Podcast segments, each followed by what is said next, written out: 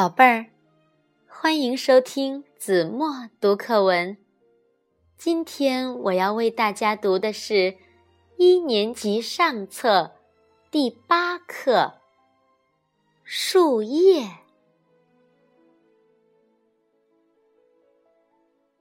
长在树上，树枝拿它当扇子。落在地上，小虫拿它当被子；飘在河里，鱼儿拿它当花伞；飞到天上，小鸟拿它当风筝。树叶说：“大家。”都喜欢我，我真高兴。